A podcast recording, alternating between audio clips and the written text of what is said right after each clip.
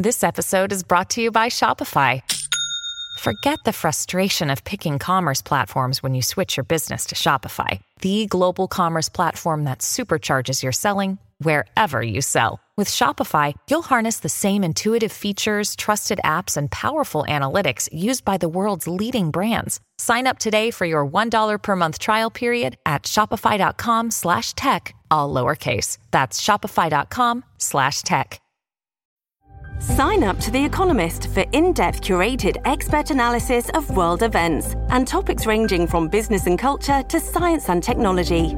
You'll get the weekly digital edition, online only articles, curated newsletters on politics, the markets, science, culture, and China, and full access to The Economist Podcast Plus. The Economist is independent journalism for independent thinking. Go to economist.com and get your first month free.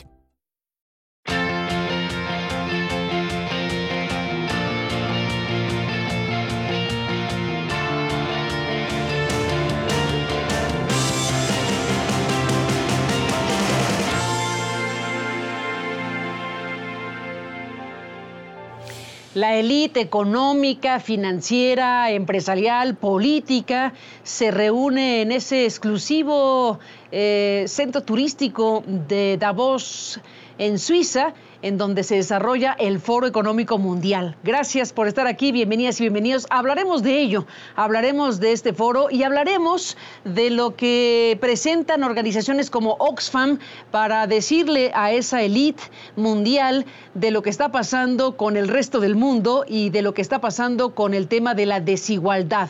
Estamos hablando de organizaciones como Oxfam que han presentado en estos días y horas precisamente un informe que tiene que ver con este tema. Así que por un lado, estamos viendo las discusiones de pues diferentes personalidades del mundo que se reúnen ahí y que están discutiendo jefes de Estado. Se calcula que unos 60 jefes de Estado han eh, llegado a Davos para participar. Figuras como las de Zelensky, el presidente de Ucrania, el presidente de Francia, Emmanuel Macron, el presidente eh, pues eh, de, de muchos países, los presidentes de muchos países están acudiendo a este foro. Están también, desde luego, empresarios y un conjunto de figuras eh, relevantes en el mundo económico mundial. Y por la parte de organizaciones, de forma paralela como Oxfam, están presentando precisamente informes como este del que hablaremos en este programa, además de recuperar algunas partes de lo que ha ido ocurriendo eh, durante estas jornadas del Foro Económico Mundial. Pero eh, para detenernos en el informe de Oxfam, saludo a Alexandra Haas, que es la representante de Oxfam en México y a quien le aprecio mucho que esté en este enlace. Bienvenida, Alexandra. Gracias por estar aquí en el programa. Muchísimas gracias a ti, Carmen, por la invitación y por tu interés en este tema. Al contrario, ustedes dicen desigualdad es la palabra. Hay un informe que está circulando ampliamente en el mundo. Cuéntanos de esto, cuéntanos eh, del informe, cuéntanos de los datos duros, cuéntanos de qué está diciéndole al mundo y a los reunidos en Davos esta organización que representas. Bueno, Carmen, básicamente lo que está diciendo este informe es que la desigualdad que venimos denunciando durante muchos años está cada vez peor. Los datos post pandemia son eh, estremecedores, ¿no? Eh, en los últimos tres o cuatro años, desde el 2020, las cinco personas más ricas del mundo duplicaron sus fortunas mientras que 5 mil millones de personas vieron su riqueza caer, vieron una pérdida en su poder adquisitivo y una pérdida en sus ingresos. Esto significa que aquello que llamamos crisis durante la pandemia, pues realmente fue ganancia para un grupo muy reducido de personas, eh, que finalmente se están viendo beneficiadas por una serie de cosas, incluida eh, la inflación que todas y todos sentimos en México y en el mundo. La inflación que seguramente tiene otros factores que la han causado, pero que además de la inflación que proviene de otras razones, como pueden ser la guerra en Ucrania y otras, también proviene de eh, pues un aprovechamiento de la propia inflación de parte de estos eh, grandes, grandes multimillonarios que han subido los precios de los productos, pues parcialmente y, en, alguna medida porque lo que tienen eh, en algunos casos son verdaderos monopolios sobre los productos y los servicios que, que, son de sus empresas. Entonces, este informe lo que está identificando es esta tendencia que cada día es más eh, notable, más notoria, y que en los próximos 10 años nos va a llevar a tener en el mundo al primer trillonario, como se dice en inglés o en español, el primer billonario, la primera persona que tendrá un millón de millón de dólares, mientras que nos tomaría alrededor de dos siglos combatir la pobreza. Pero hay voces de magnates, de multi, multimillonarios que dicen, bueno, cóbrenos más impuestos por hablar de una iniciativa que está ahí. Alexandra. Sí, yo creo que estos son voces que son centrales porque denotan, em, primero, que sin Estado, sin gobiernos prósperos, fuertes, bien financiados, que sean capaces de regular los mercados y que sean capaces de ofrecer servicios públicos de calidad, no hay manera en que pueda prosperar la sociedad solamente con mil millonarios, ¿no? Que eso es un poco lo que está pasando. Es decir, la combinación del enorme poder eh, que tienen estos mil millonarios no nada más el poder económico de acumular tanta riqueza, sino el poder político que les significa tener esa cantidad de recursos, concentrar esa cantidad de posibilidades de influir sobre la, economía, yo diría, a nivel mundial, debilita muchísimo a los gobiernos, a los estados, que son los responsables de regular los mercados y de poder eh, asegurar que no existan los monopolios y al mismo tiempo de poder asegurar que haya servicios públicos, insisto, de calidad e infraestructura, que también la infraestructura se requiere para el desarrollo adecuado, por ejemplo, de negocios eh, como son algunos de los negocios estos mil millonarios, lo dice y lo ha dicho Warren Warren Buffett, uno de estos cinco mil millonarios, dice, eh, dice que el gobierno, el, gobierno estadounidense es su principal socio porque sin la infraestructura del gobierno y sin la seguridad que provee el gobierno, él no podría operar los trenes que son de su propiedad. Entonces, él se suma o él es uno de los grandes mil millonarios que han dicho esto. Hay otros en el mundo, también eh, una familia alemana que son dueños de una enorme farmacéutica, ¿no? Por ejemplo, las farmacéuticas, en 96 había 60 grandes farmacéuticas, hoy en 2024 hay 10 grandes farmacéuticas porque se han concentrado, este es uno de los negocios que se han concentrado enormemente. Estos mil millonarios están diciendo necesitamos que los gobiernos nos cobren más impuestos y yo agregaría que los gobiernos cumplan con su función de regular los mercados. Em, en este informe de Desigualdad SA, que es como lo titularon ustedes, em, bueno, vemos ahí casos específicos, información muy, muy interesante, muy importante para ilustrar precisamente el asunto. Y mencionaste que en cualquier momento estaremos ya frente al primer trillonario y no te pregunté quién. Pues podría ser una persona como Jeff Bezos, ¿no? Que ve eh, un aumento considerable de su fortuna por minuto, yo te diría. Eh, cualquiera de estos primeros cinco posiblemente podría, podría ser un trillonario, pero Jeff Bezos es, es, uno de los más posibles, más probables. Mira, para darte una idea de su tamaño, del tamaño que tienen las fortunas de estos billonarios hoy día, si cada uno de ellos gastara un millón de dólares al día, nos se tardarían 476 años en gastarse sus fortunas combinadas. Esa es la cantidad de dinero que tienen estas personas. Em, en el eje principal de lo que ustedes están haciendo, ¿cuál es eh, la mejor salida o las salidas? Porque este es un fenómeno múltiple y difícil de ponerlo en una sola línea, pero digamos, ¿qué plantean ustedes como salidas? Mira, Carmen, yo te diría que revitalizar el Estado sería la frase que, se usa en el informe y que yo pondría por delante, ¿no? El Estado, como te decía, es el ente encargado de regular los mercados, el encargado de implementar y supervisar la ley laboral, ahora voy un poco a eso, y el encargado de los servicios públicos. Si el Estado tiene la capacidad, por un lado, de asegurar que haya democracia sindical, aumento en los salarios, que toda esta inflación, digamos, insisto, que puede ser multifactorial, pero que no nada más se vaya a los bolsillos de los grandes billonarios, porque realmente lo que estamos viendo ahora es que las ganancias que se obtienen por la inflación se están yendo a sus bolsillos, a los bolsillos de los accionistas más ricos o incluso algunas de estas grandes, grandes empresas globales tienen a un billonario como director y se aumentan ese salario, pero no el salario de la base. Entonces hay una parte que es salarial, hay otra parte que es la de la democracia sindical, que ha sido importantísima en algunos países, en algunos momentos de la historia, para revertir esta profunda desigualdad y esta tendencia a concentrar en las manos de pocos eh, las ganancias que se obtienen por, por esta, esta inflación. Entonces, eso es una, una rama del trabajo del Estado que se tiene que poner por delante. La segunda, insisto, es la competencia económica, el hecho de que el Estado pueda ejercer su trabajo de regulador, que pueda impedir que se concentre en los mercados, que pueda impedir las prácticas monopólicas, que realmente ponga por encima de las prioridades que se eviten estas prácticas que perjudican tanto al consumidor como al Estado como a los trabajadores, ¿no? Las prácticas monopólicas son malas para todos.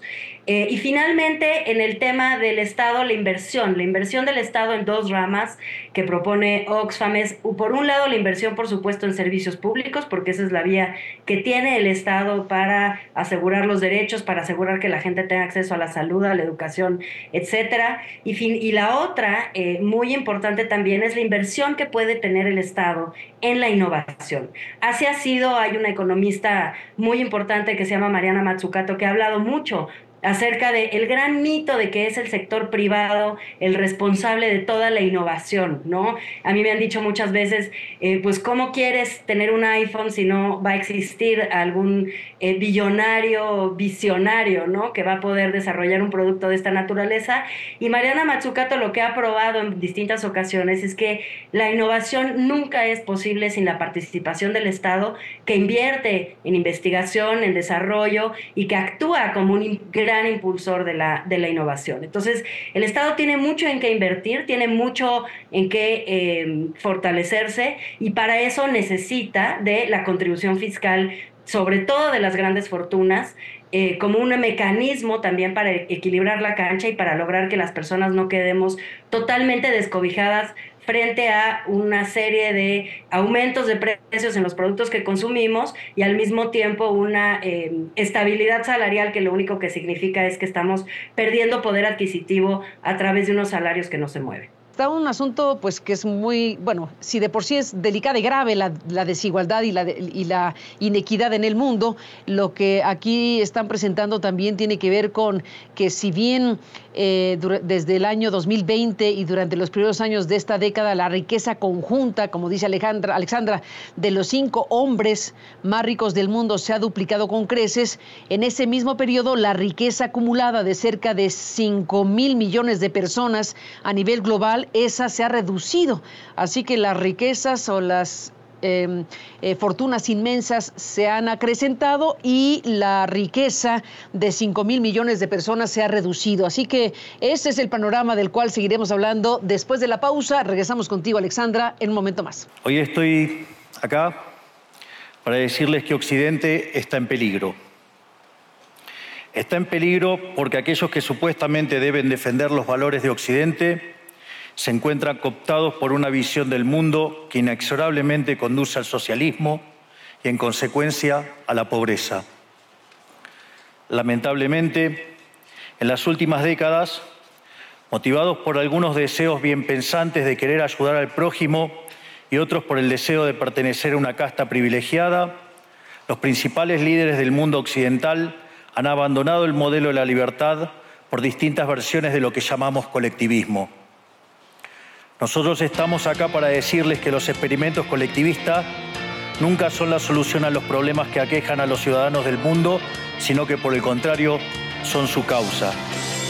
Créanme, nadie mejor que nosotros los argentinos para dar testimonios de estas dos cuestiones. At Evernorth Health Services, we believe costs shouldn't get in the way of life-changing care. And we're doing everything in our power to make it possible. Behavioral health solutions that also keep your projections at their best? It's possible. Pharmacy benefits that benefit your bottom line? It's possible. Complex specialty care that cares about your ROI? It's possible. Because we're already doing it. All while saving businesses billions. That's Wonder made possible. Learn more at evernorth.com/wonder. This episode is brought to you by La Quinta by Wyndham. Your work can take you all over the place, like Texas. You've never been, but it's going to be great because you're staying at La Quinta by Wyndham. Their free bright side breakfast will give you energy for the day ahead. And after, you can unwind using their free high speed Wi Fi. Tonight, La Quinta. Tomorrow, you shine. Book your stay today at lq.com. Bueno, regresamos en esta conversación con la representante de Oxfam de México, Alexandra Haas, y bueno, pues eh, algunos momentos y fragmentos de lo que está ocurriendo en este, en este foro económico de Davos allá en Suiza, pues hay decenas de personas influyentes o muy influyentes en el mundo que están participando de diferentes maneras en las mesas y en las discusiones que tienen lugar en estos momentos en Suiza. Y bueno, volvemos, Alexandra, con esta, eh, este planteamiento que están haciendo, eh, pues con señalamientos críticos de la realidad eh, en materia de inequidad y desigualdad en el mundo que desde Oxfam y otras organizaciones está haciendo pues para los demás eh, participantes, digamos, en este espacio que tiene lugar en eh, Suiza.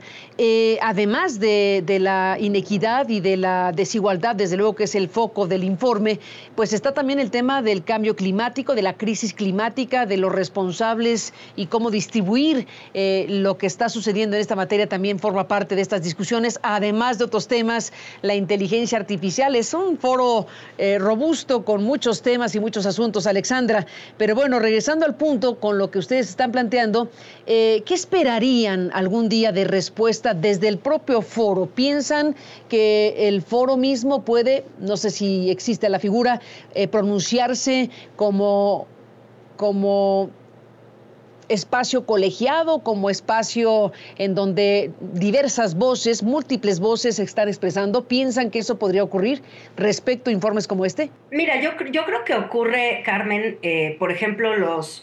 Eh, economistas en jefe a los que consulta el foro para sacar algunos de los datos que, pues ayudan ¿no? a, la, gente a nivel global a identificar cuáles son las tendencias del crecimiento económico y demás, ya van anotando algunos signos preocupantes, ¿no? Por ejemplo, el 56% de los economistas consultados considera que en el 24 habrá una contracción de la economía global que va a afectar más a los países eh, más pobres, a los países que menos tienen, porque las desigualdades no nada más ocurren dentro de los países, sino entre países, desde luego hay profundas desigualdades.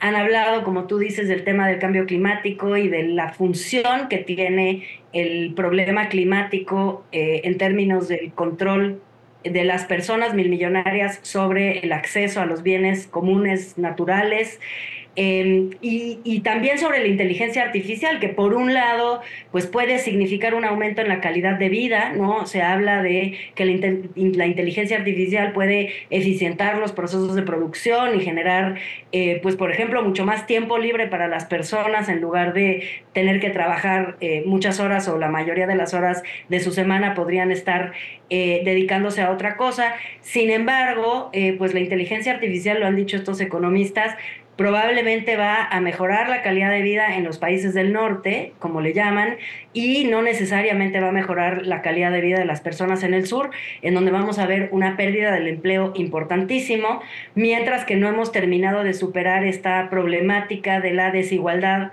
entre lo que obtiene como ganancias el capital y lo que obtiene como ganancias el trabajo, ¿no? Entonces, ante esta lógica, yo creo que lo que esperamos como Oxfam es primero em, aportar un elemento de análisis que tiene que ser parte de las consideraciones de las empresas y de las grandes organizaciones que toman decisiones y que influyen sobre los estados. En segundo lugar, también apoyar a los gobiernos que están haciendo cosas. Eh, el Colombia, por ejemplo, no nada más logró pasar una reforma fiscal progresiva para cobrarle más impuestos a los que más tienen, sino que además ha encabezado un esfuerzo latinoamericano durante este el año pasado justamente para eh, ponerse de acuerdo entre gobiernos de América Latina para mejorar las condiciones fiscales y de recaudación de la región de cara a una posible convención de Naciones Unidas eh, cuyas discusiones van a empezar este año. En fin, la verdad es que hay gente que está haciendo cosas importantes que queremos apoyar y también gente que está eh, de manera muy irresponsable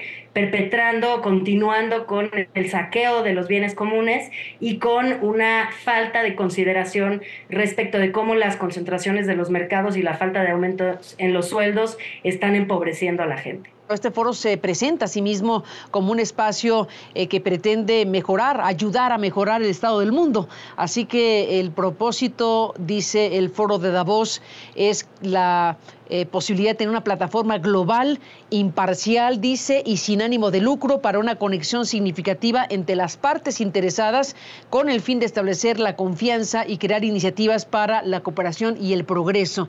Juntos podemos mejorar el estado del mundo. Y dice también que en un panorama mundial en rápida evolución, un foro económico, el Foro Económico Mundial, adopta un enfoque holístico para fomentar el cambio positivo. Nuestra estrategia se basa en nuestros centros, comunidades, reuniones, socios y conocimientos. Es parte de lo que dice este Foro Económico Mundial que se reúne allá en Suiza en este espacio pues privilegiado y bueno, la élite del mundo está ahí hablando respecto de estos temas. Volvemos, Alexandra, después de la pausa. Y entonces lo que hoy tenemos variaría la palabra policrisis, es una crisis civilizatoria. Una crisis civilizatoria que tiene una raíz, un almendrón, es la crisis climática. La crisis climática, dependiendo cómo la abordemos o no la abordemos, nos puede llevar o a un pacto democrático de la humanidad o a la barbarie. Yo le llamo 1933 global. 1933 fue el día que subió Hitler al poder. Fue el año de Hitler en el poder. Alexandra Haas, gracias por estar aquí y hasta la próxima. Muchas gracias a ti, Carmen. Un abrazo. Igualmente, gracias Alexandra como directora de Oxfam. Y bueno, pues ahí están los cuatro ejes de este Foro Económico Mundial de 2024. Lo que están discutiendo es eh, algo que pretende lograr seguridad y cooperación en un mundo fracturado crear crecimiento y empleo para una nueva era. El tercer bloque es la inteligencia artificial como motor de la economía y la sociedad. Y el cuarto bloque y eje de estas discusiones dice una estrategia a largo plazo para el clima, la naturaleza y la energía. Esas son las materias y los asuntos que se están discutiendo desde la perspectiva de estas eh, figuras que están en Davos, en Suiza, en estos momentos. Gracias por permitirnos estar con usted. Pásela bien y hasta mañana.